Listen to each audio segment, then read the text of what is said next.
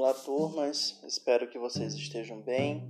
Então, como foi comentado é, anteriormente em alguns áudios, hoje o, no, o nosso podcast vai fazer comentários bem concisos sobre a escola simbolista.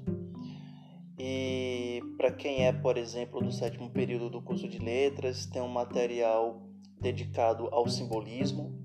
Então, tem um capítulo inteiro né, dedicado ao simbolismo. É, esse capítulo está contido em um livro que acredito que todos vocês já conhecem, de tanto a gente trabalhar anteriormente com, com outras temáticas, né?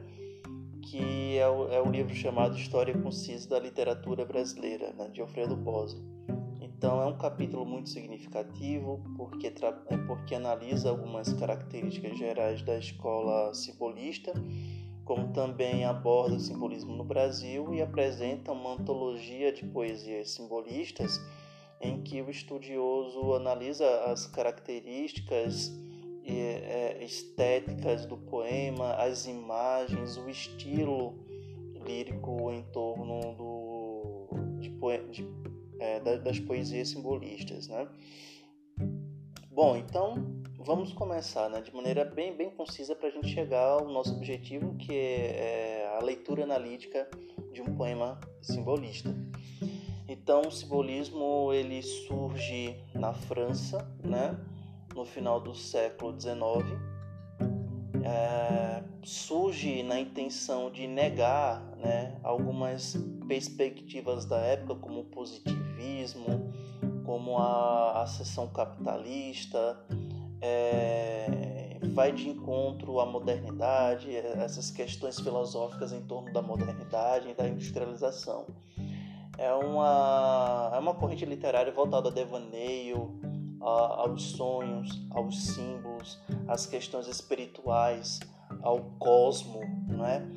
que se a gente pensar de se a gente pensar em outras é, escolas literárias como por exemplo o realismo e o naturalismo a gente já percebe que são duas escolas que vão de encontro a, a, ao simbolismo né enquanto o naturalismo é, projeta questões animalescas do homem voltado ao meio social o simbolismo trabalha com os símbolos, com a espiritualidade, né? Então essa é uma das, uma das características, né? Se a gente pensar nessa, nessa questão introdutória né, do simbolismo.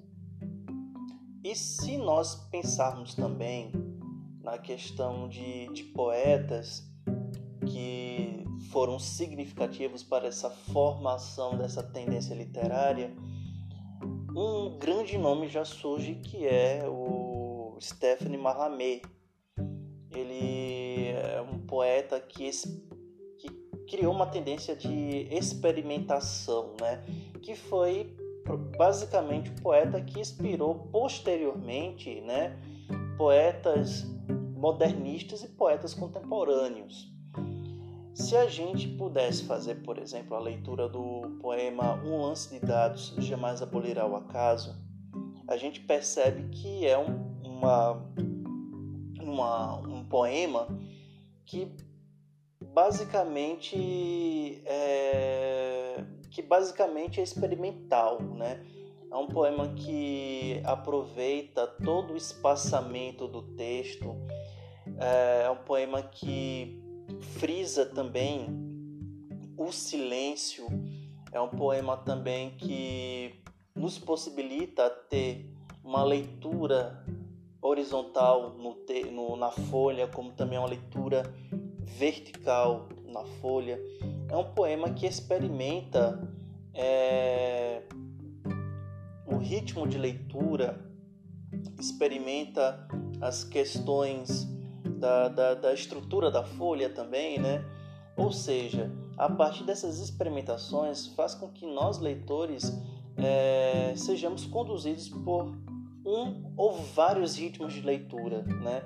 E essa, e essa experimentação possibilita nós leitores a criarmos significados de leitura em um só poema.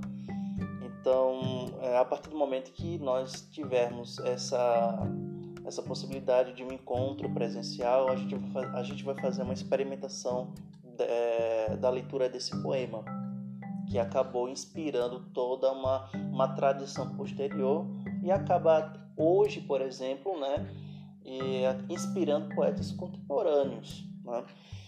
E se a gente lembrar também de outro poeta que que foi significativo, né, também nessa nessa nessa escola simbolista é Charles Baudelaire, por ter um, um poema imagético que privilegia o símbolo é, na sua linguagem. Então, Stephanie Marlamé e Charles Baudelaire, eles, eles também estão presentes no, na plataforma Google Classroom, né? Então, vocês podem baixar a poesia dos dois. Eu coloquei o lance de dados jamais abolir ao acaso e também coloquei um poema que nós vamos trabalhar hoje, né? Que é o poema O Gato.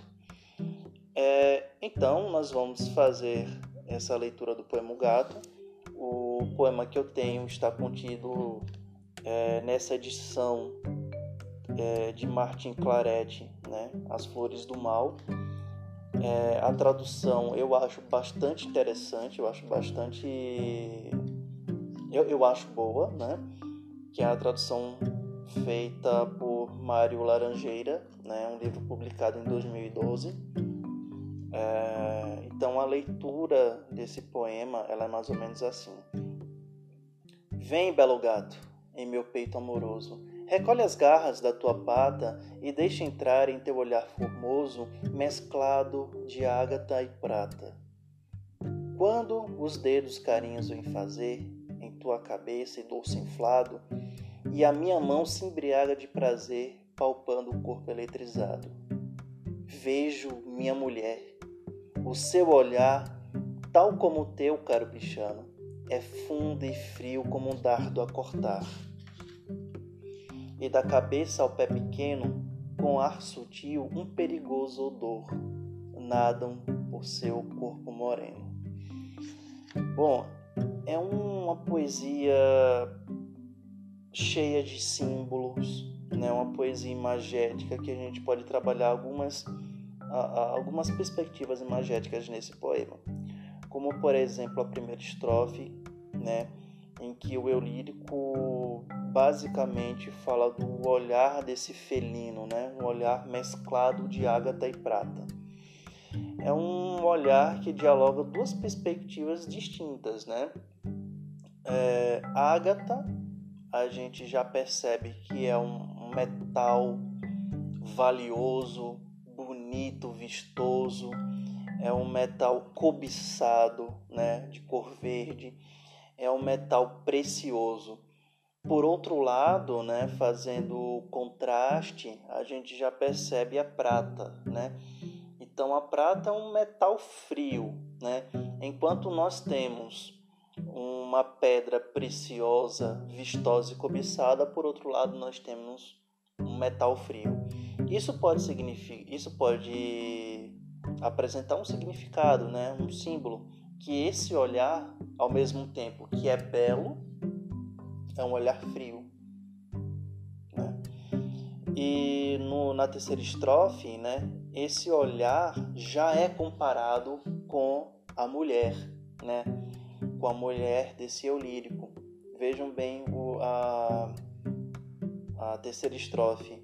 Vejo minha mulher, o seu olhar tal como o teu, carabichano, é fundo e frio como um dardo a cortar. Vejam bem, é, já compara esse símbolo, essa imagem do olhar do felino com a mulher. E o interessante é que ao longo do poema também acaba fazendo essa comparação sutil de algumas características né, felinas ao, a, a mulher que eu vou comentar daqui a pouco. Então vejam bem essa, esse terceiro versinho, né, que acaba praticamente de, de, de concluir o significado do olhar mesclado de ágata e prata. Vejam bem, é fundo e frio como um dardo a cortar. Fundo e frio, né, que pode fazer até a ideia de um olhar que é que tem uma profundidade e é um olhar frio, sem sentimentos e emoções. Que esse olhar sem sentimentos e emoções, ele pode machucar, né? Ele pode ferir, ou seja, como um dardo a cortar. Se a gente perceber as características implícitas é, e explícitas também nesse versinho, é fundo e frio como um dardo a cortar, a gente já percebe que é uma leitura rápida e dinâmica, né? E essa leitura rápida e dinâmica, ela se dá pela aliteração de algumas consoantes, como por exemplo o F, o D, sons aproximados do D e do T, do R, né? E das consoantes é, nasais, o M e o N. E a, litera e a sonância também, do O e do A.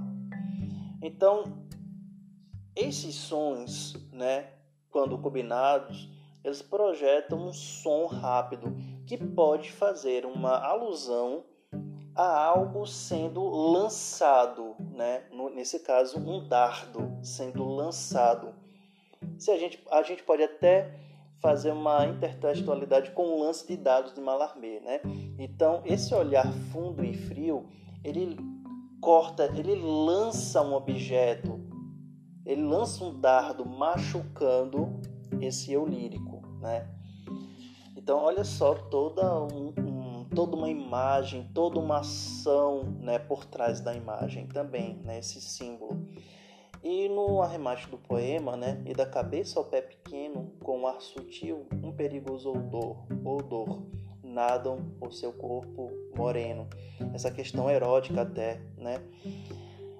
Lembrem que esse gato, né, ele acaba adquirindo uma, uma, uma, uma perspectiva muito próxima à mulher.